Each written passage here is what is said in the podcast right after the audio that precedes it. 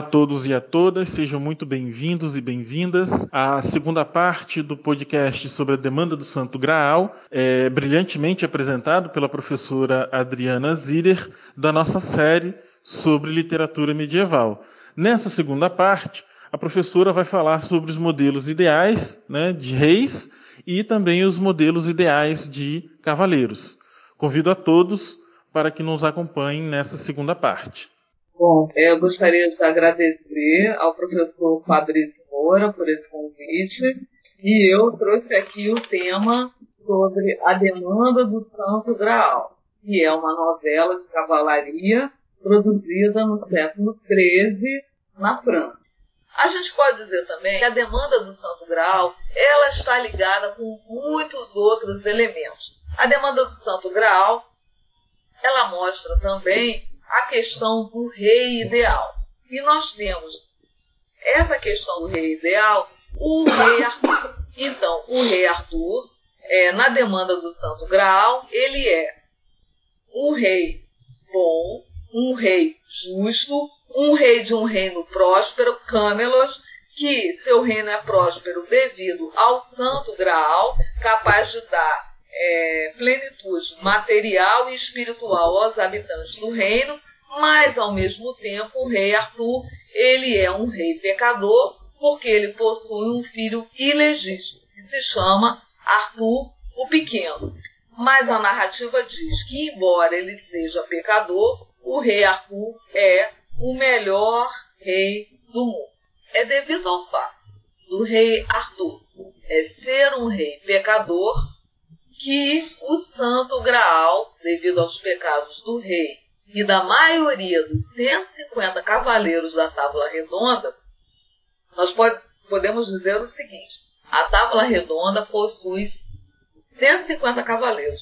Desses 150, somente 12 são considerados cavaleiros puros e que merecem ver o Santo Graal mais uma vez, merecem encontrar o Santo Graal e estar na presença do Santo Graal depois que o Santo Graal sai do reino arturiano. Portanto, os outros 138 cavaleiros da Tábua Redonda são pecadores.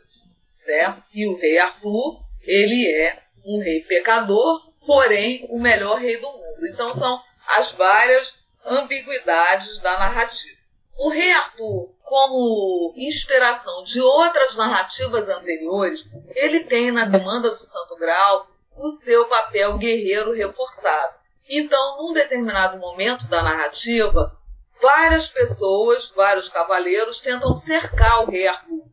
E aí, o rei Arthur, então, ele viu que numa determinada batalha, a maioria dos seus cavaleiros estava é, morrendo, sendo ferida, e ele imediatamente ele entra na batalha. E aí, quando ele viu seus homens em tal sofrimento, suspirou pelos da mesa redonda e feriu o cavalo das esporas e foi com grande raiva, grande sanha e grande desejo de vingar os seus homens, que ele via diante de si serem mortos. E aí ele é, matou vários cavaleiros e vieram mais de vinte contra eles. Mas o rei Arthur meteu mão à sua espada, Excalibur, que era muito boa e bem cortadora, e ele era muito corajoso e defendia-se tão bem e tão corajosamente que bem diziam quantos o viam que aquele era o rei Arthur, e seus inimigos também o louvavam e prezavam muito, tanto que o viam bem, o viam bem defender-se. Então, o rei Arthur, ele é um exemplo de rei guerreiro na obra A Demanda do Santo Graal. Não são só os cavaleiros que são importantes, o rei Arthur também é.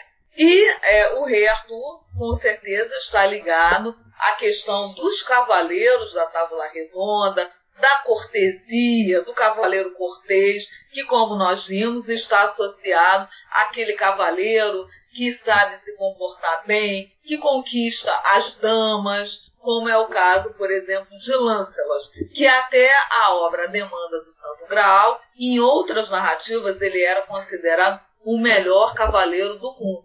Mas na Demanda do Santo Graal, ele é, Lancelot, um pecador. E por causa disso, então, o melhor cavaleiro do mundo não vai mais ser ele, será seu filho Galaad, que é virgem, puro e sem pecados, conforme nós vimos. E existe uma previsão na demanda do Santo Graal que vai haver três cavaleiros perfeitos, digamos assim. Um deles é mais perfeito, que é Galaás, e ele é mais perfeito porque ele não tem nenhum pecado. E esses três cavaleiros eles vão encontrar o Santo Graal e desses três dois vão morrer e somente um cavaleiro vai voltar, que é o cavaleiro Bors. Bors ele é um cavaleiro que uma vez na vida foi enfeitiçado por uma mulher, teve relação sexual e dessa relação sexual nasceu um filho. Então, dos três cavaleiros, Galaaz, é, Percival e Bors, Galaaz é perfeito porque não tem desejo sexual. Percival é perfeito, porém foi tentado uma vez. Então ele é o segundo mais importante. E Bors é o terceiro, mas ele teve relação sexual uma vez. Então, dos três cavaleiros perfeitos, ele é o terceiro nessa linha dos cavaleiros perfeitos. E essa concepção do bom cavaleiro segue também a ideia de um manual de cavalaria que foi produzido no século XIII pelo filósofo catalão Ramon Lu, o livro da Ordem de Cavalaria, que tentava também revalorizar os ideais da cavalaria tentava colocar os cavaleiros voltados a serem cavaleiros de Cristo, como se pregava lá desde o século XI, na época das Cruzadas, e Ramon também vai dizer que os cavaleiros eles deviam proteger os órfãos, as viúvas, os pobres, e no seu manual ele critica os maus cavaleiros, que são maus cristãos e que destroem os pobres, os despossuídos, roubam, enganam e forçam as mulheres, quer dizer, cometem violência contra as mulheres. Certo? Então, a demanda do Santo Graal e o livro da Ordem de Cavalaria propõem um modelo ideal de cavaleiro, que é o cavaleiro cristão, o cavaleiro puro, que segue os ideais da Igreja Católica. O cavaleiro deve fazer suas orações, deve ir à missa e mais todas as outras atitudes que a Igreja considera importantes. Ramon Lu também vai dizer que o cavaleiro ele deve ter as sete virtudes. As virtudes teologais, fé, esperança e caridade, e as virtudes cardeais, justiça, prudência, fortaleza e temperança, em oposição aos sete pecados capitais, que muitos cavaleiros da corte arturiana têm. Que pecados capitais são esses? A ira, a gula, a luxúria, a preguiça, o orgulho, a inveja, e a avareza. Então, Ramon Lu também diz que o cavaleiro deve amar e temer a Deus e que a fé é o cimento do cavaleiro. Nós vemos então é, os cavaleiros bons, Galaad, Percival e Bor, e os cavaleiros pecadores, como Lancelot, que é um excelente cavaleiro exímio nas armas, porém tem um problema moral, já que trai o seu suzerano e rei o rei Arthur com a esposa dele, Guinevere. Nós temos o outro cavaleiro pecador, que é o cavaleiro Eric, que mata a sua própria irmã.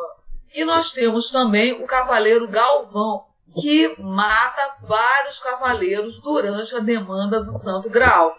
É, que é um grande pecado, matar os seus companheiros da tábua redonda e mata sem motivo, sem razão, justamente porque ele é o cavaleiro pecador. E nessa obra, Galvão é chamado de o Cavaleiro do Diabo, certo? Então, é, nós temos os cavaleiros bons e os cavaleiros pecadores. E nós temos também, é, dentre o exemplo dos cavaleiros pecadores, nós temos, por exemplo, a figura de Galvão, que é um cavaleiro que mata outros companheiros nós temos também um, um, uma coisa muito interessante. Nós temos nessa obra um cavaleiro pagão, como é chamado, Palamades, o bom cavaleiro pagão, aquele que era muito apaixonado por Isolda e que não consegue ter nada com ela. O que, que acontece? É, ele, numa determina, num determinado momento, luta contra Palamades e ele vence a luta, porque pela sua pureza, Galaás vencia todas as lutas. E Galaás dá uma chance para Palamade. Ou você se converte ao cristianismo agora e abandona a religião islâmica, ou então você vai ser morto por mim. Nesse momento, então, Palamades é, adere ao cristianismo e nesse mesmo momento acontece logo um milagre, uma maravilha. Ele, de todas as suas chagas, de, todas as, de todos os seus ferimentos, ele fica curado, certo? Então, e depois disso, Palamades vai conseguir um outro milagre também, ao aderir ao cristianismo, ao se converter ao cristianismo. Ele vai justamente conseguir matar aquela besta lá, aquela filha de uma donzela pecadora com o diabo. Então ele vai conseguir matar, após se tornar cristão, Palamades vai conseguir matar a besta ladradora. Ele se meteu num lago, ele vai atingir com uma lança essa besta, ela vai dar um grande berro espantoso. Aqui o berro associado ao som estridente, associado ao demônio, a coisa negativa. O lago começou a esquentar e a ferver, e de que o lago nunca mais parou de ferver e a besta ladradora morreu, certo? Então Palamades, após se converter ao cristianismo, mata esse animal demoníaco, a besta ladradora. Mas Palamades, por sua vez, vai ser morto pelo cavaleiro mau. Galvão, que mostra que Galvão era um cavaleiro é, mau, um cavaleiro com muitos pecados. Um outro exemplo também que nós temos na demanda do Santo Graal é um cavaleiro que, num determinado momento, ele fica com raiva do irmão, porque, num determinado momento, ele estava tentando ajudar uma donzela que estava em apuros esse cavaleiro, então, ele pede que o irmão venha ajudá-lo. E ele pede que o irmão venha ajudá-lo, mas o irmão ele, ele está entre duas situações difíceis, que ele não sabe se ele ajuda o seu irmão ou se ele ajuda a donzela.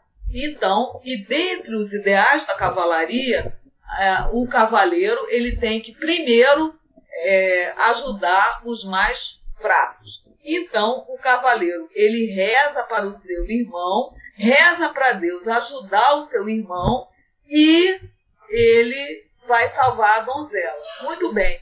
Graças à sua oração, o seu irmão é salvo. Porém, o irmão fica com ódio dele e depois quer lutar contra ele e matá-lo.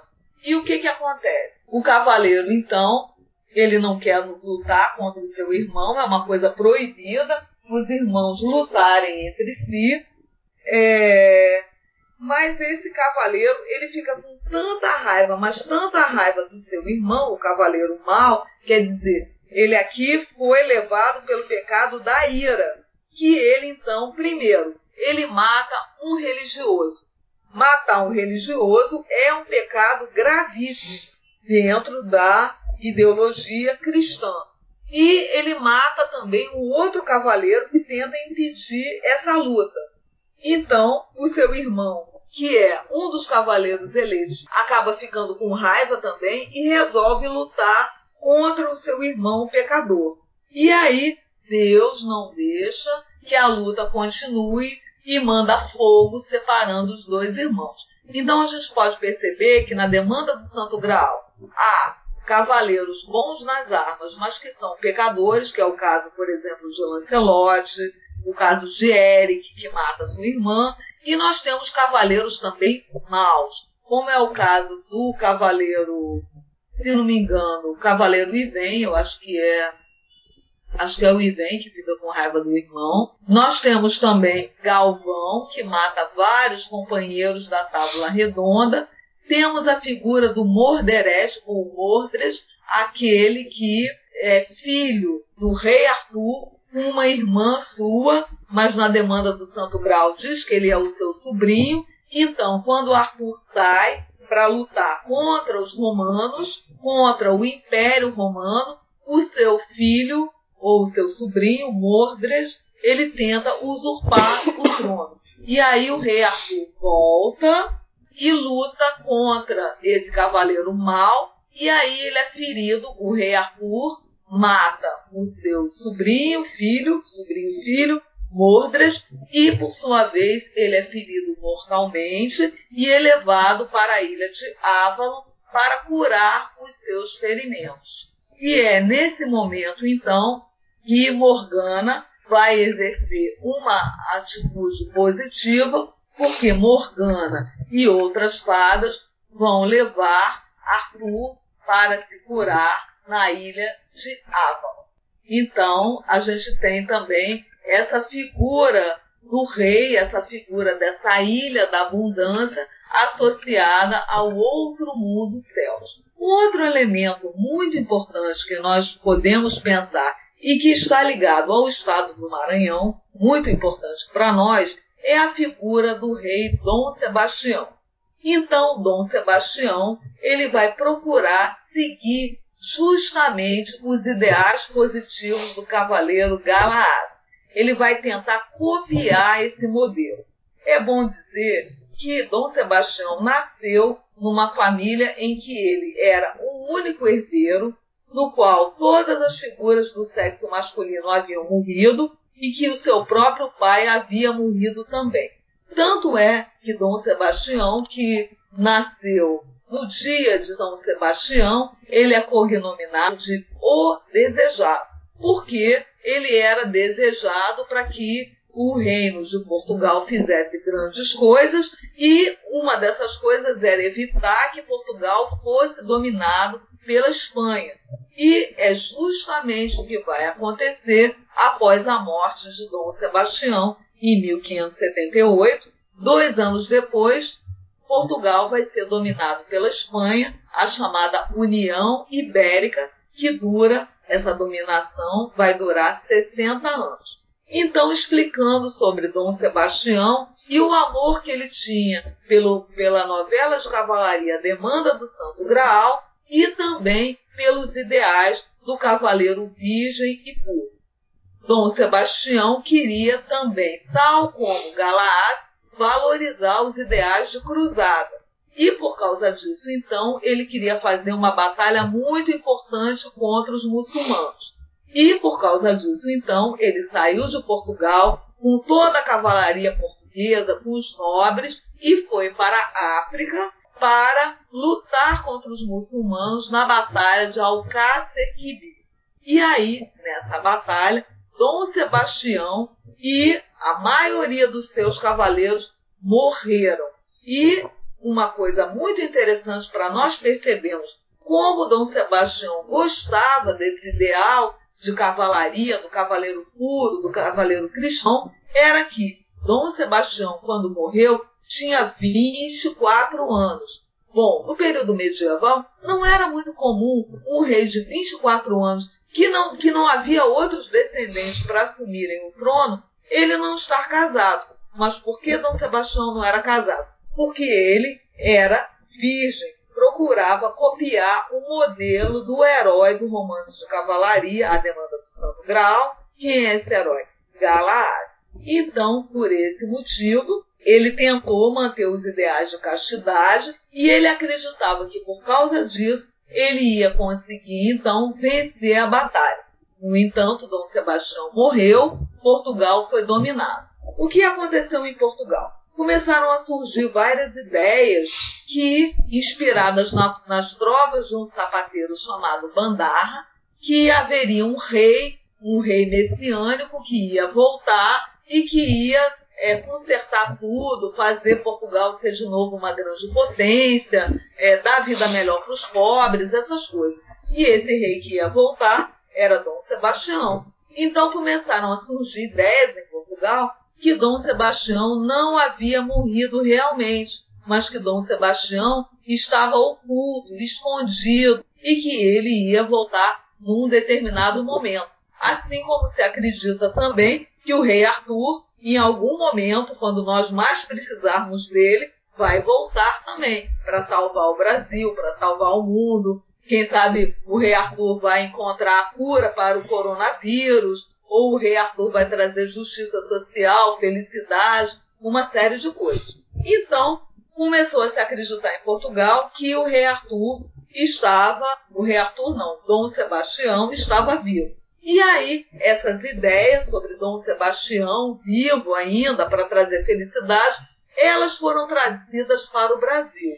E aí se acredita que no Maranhão, numa determinada localidade, a chamada Ilha dos Lençóis, que é uma região de muito difícil acesso, perto pertencente a Cururupu, então que Dom Sebastião está nessa ilha nos dias atuais, não é antigamente, hoje, em 2020, que Dom Sebastião está nessa ilha e que ele está encantado na forma de um couro negro com uma estrela branca na testa e que em determinados momentos, no São João, por exemplo, que é no dia 24 de junho, é, Dom Sebastião ele corre pelas areias dos lençóis, inclusive essa ilha tem uma topografia que lembra um pouco as areias lá do Marrocos, da Batalha de Alcácer e é, Dom Sebastião, então, ele corre por, pelas areias, nesse momento engravida as moças,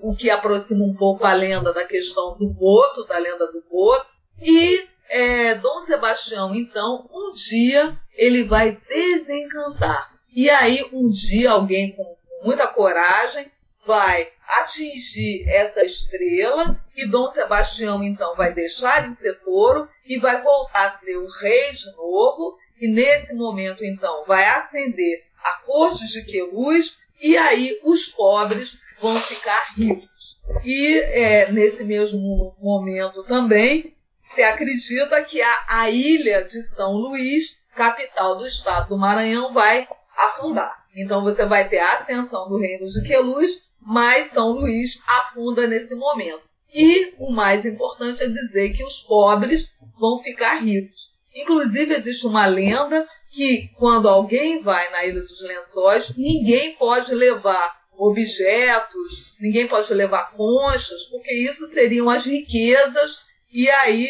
é, essas riquezas, é, você estaria tirando as riquezas de Dom Sebastião da ilha. Um outro elemento importante também sobre, sobre esse mito de Dom Sebastião é que ah, se acredita que Dom Sebastião, que era virgem na vida real e que não teve filhos, que Dom Sebastião possui vários filhos, como a princesa Ina, Sebastiãozinho e vários outros filhos, e esses filhos de Dom Sebastião, eles são incorporados nos terreiros africanos, né, de religiões africanas, é, Dom Sebastião aparece como entidade também nesses terreiros. E é, um, um, outro elemento interessante ainda sobre o mito, e que conversa, então, esse mito de Dom Sebastião conversa presente, passado, e conversa com a relação de que um mito lá da Idade Medieval moderna, ele é reelaborado e ele sobrevive até os dias atuais na chamada longa duração. E um elemento muito interessante sobre a Ilha dos Lençóis é que a maioria dessa população é uma população de origem albina, são pescadores, vivem da pesca e a Ilha dos Lençóis não possui energia elétrica. Então é uma região muito pobre, é uma região que se consegue energia elétrica através de geradores, nem energia elétrica não tem.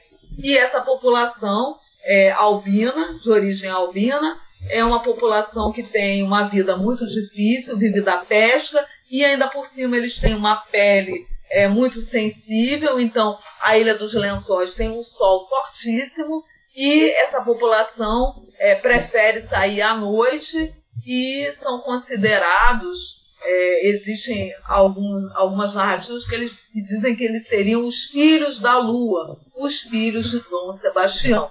Então, a gente tem uma dicotomia entre uma população muito pobre e, ao mesmo tempo, a crença na riqueza que Dom Sebastião vai trazer. Então, tudo isso para a gente pensar como que é, um, uma literatura medieval, que teoricamente não tem nada a ver com a nossa sociedade atual, na verdade conversa com, com a sociedade atual. E a crença no retorno de Dom Sebastião, ela aconteceu não só nos lençóis maranhenses, nos lençóis maranhenses não, desculpa, errei, tem dois lençóis. Nós temos os lençóis maranhenses, onde fica a cidade de Barreirinhas, que nós podemos ir fazer o turismo, e nós temos a Ilha dos Lençóis. A Ilha dos Lençóis que está ligada ao município de Cururucu, que é mais longe, e que é um lugar de difícil acesso. Então, se vocês forem nos lençóis maranhenses, vocês não vão encontrar Dom Sebastião. Mas se vocês forem até a Ilha dos Lençóis, no município de Cururucu, aí sim vocês vão encontrar Dom Sebastião. Quem sabe vocês vão encontrar Dom Sebastião na forma de touro, né? E quem sabe um de nós, um de vocês, vai desencantar Dom Sebastião e trazer a felicidade, a alegria e tudo de bom para gente. Eu espero que essa apresentação é, tenha inspirado é, outros estudos sobre a literatura medieval e como essa literatura ainda conversa com os atuais. E agradeço essa oportunidade que o professor Fabrício me deu. Professora, nós é que agradecemos né, pela brilhante é, explanação.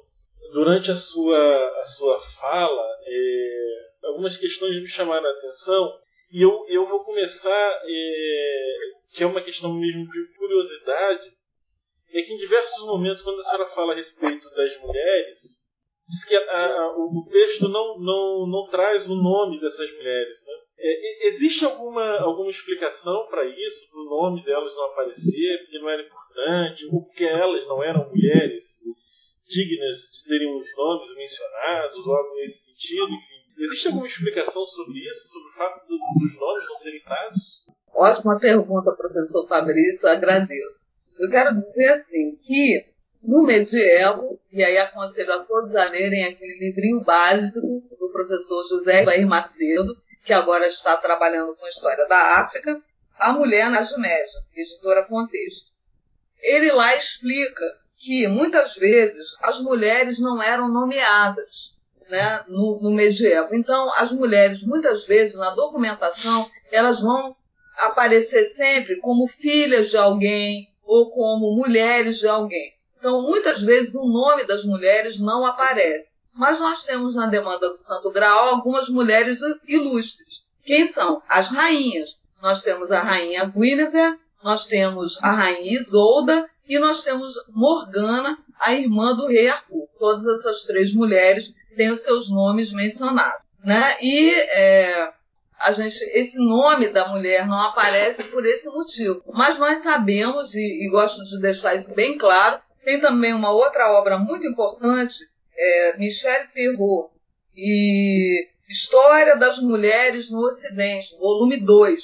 Ali também uma obra excelente para falar da mulher no período medieval e também é, a trilogia do Jorge Duby, Damas, Damas no século XII. Também uma outra obra muito importante para a gente ver como que aparecia a figura feminina no período medieval. Também quero dizer sobre ainda isso que nós temos muitas mulheres importantes nesse período. Nós temos, por exemplo, o caso de Christine de Pizan, que foi uma mulher do século XV, que vivia do ofício de ser escritora, sustentava sua família ao ser viúva, escrevia, produzia livros. Então, a mulher, ela não vai, no período medieval, ficar somente dentro de casa, né, é, costurando, como nós vemos nas imagens. Nós vamos ver mulheres que muitas vezes elas organizam os seus negócios, porque muitas vezes os maridos viajavam, iam participar das cruzadas ou faziam outras atividades guerreiras, ou então se deslocavam para comprar mercadorias, no caso dos burgueses, e as mulheres elas tinham um papel muito ativo na sociedade.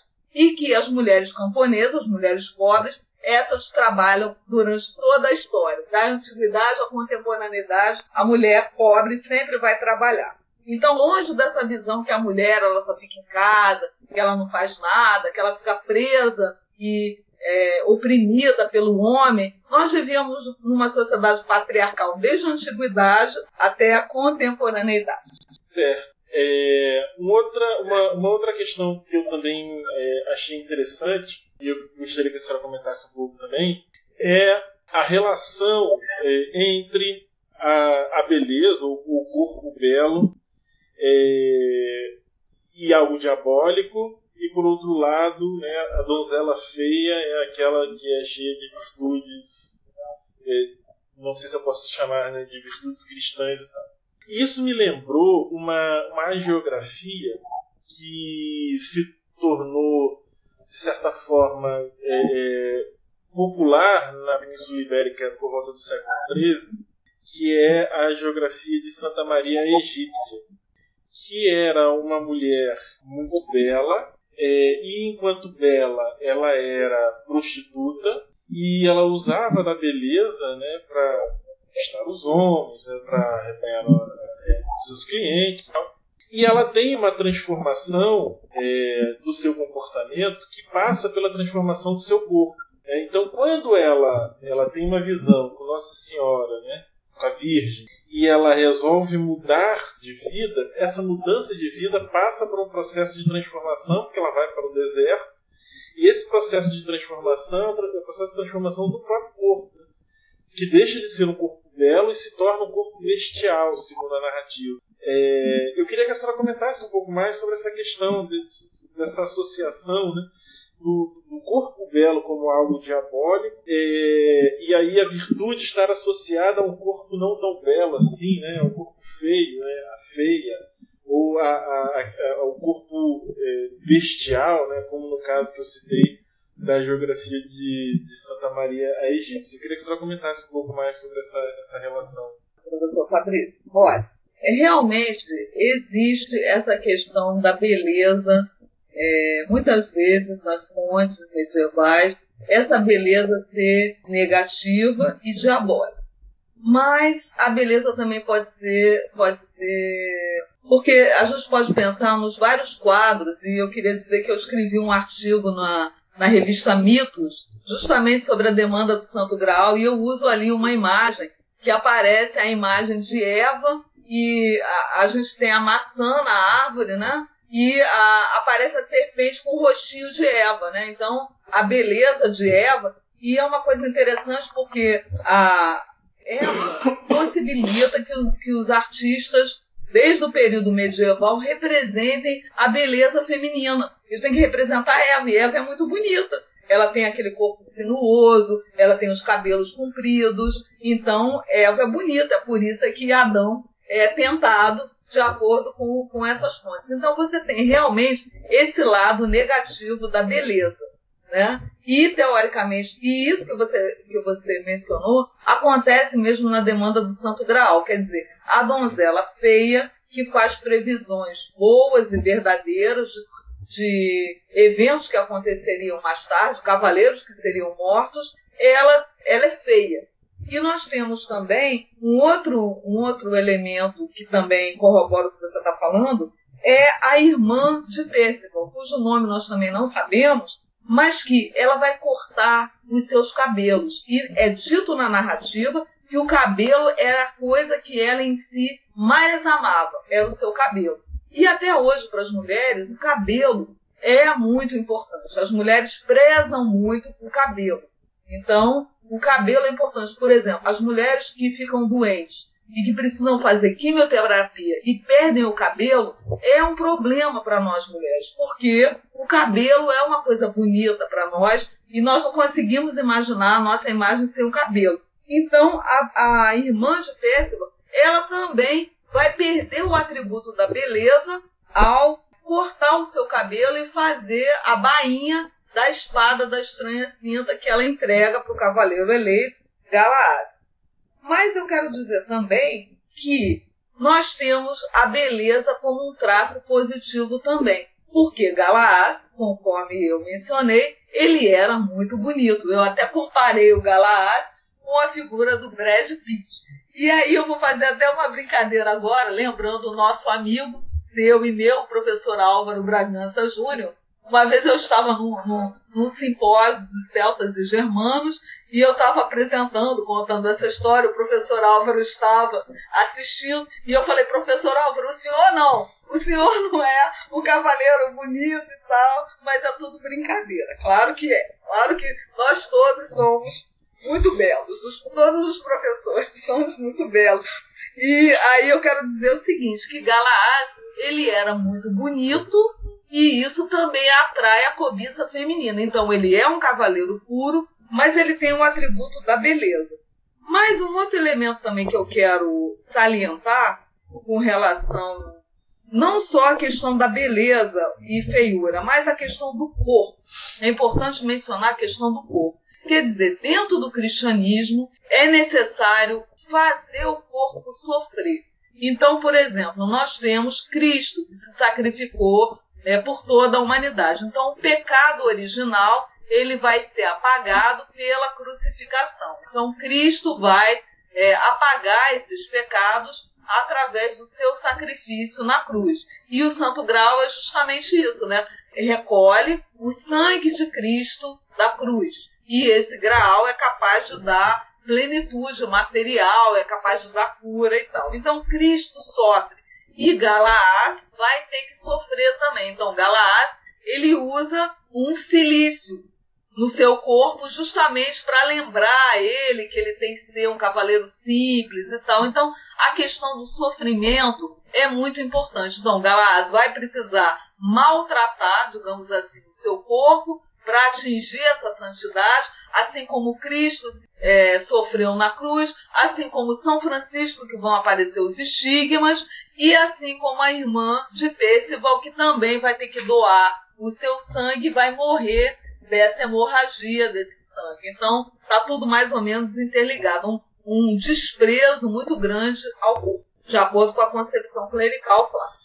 Certo. E para gente, a gente encerrar, é, a, essa narrativa, essa literatura, ela traz um, ela faz um recorte sobre um certo ideal da cavalaria. É, eu queria que a senhora comentasse um pouco né, sobre essa relação entre o cavaleiro ideal e o cavaleiro real. Né?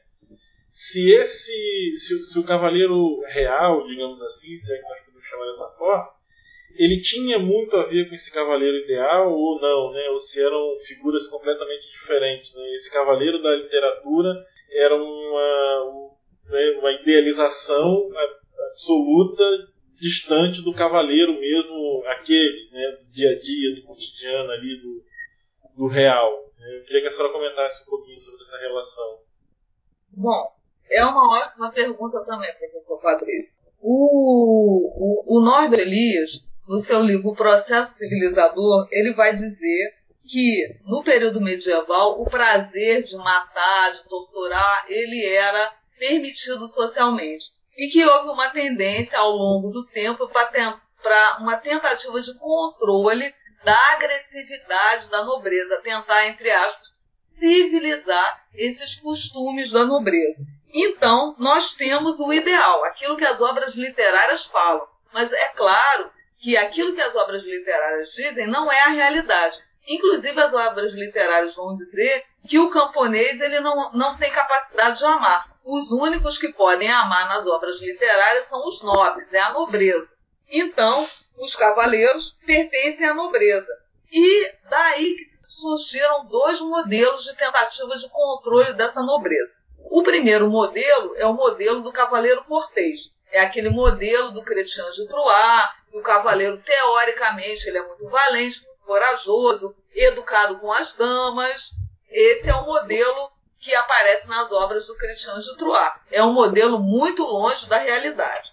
Ramon Lu, quando compôs o livro da Ordem de Cavalaria no século XIII, ele, ele critica justamente os cavaleiros porque ele fala, olha, se ser cavaleiro é forçar as fêmeas, violentá-las, se é destruir os camponeses, quer dizer, porque quando é, um, um, nobre secundogênito não tinha, ele ia lá tentar atacar as terras de outro nobre e ele aproveitava as pessoas pobres decepava as mãos dos camponeses, queimava os campos. Então, ele fazia, esses nobres, esses cavaleiros, eles faziam uma série de atrocidades. Daí que vem todo aquele ideal das cruzadas para tirar aqueles cavaleiros tanto do Ocidente quanto também aqueles cavaleiros que ficassem no Ocidente lutassem contra os hereges ou contra os muçulmanos na chamada Reconquista.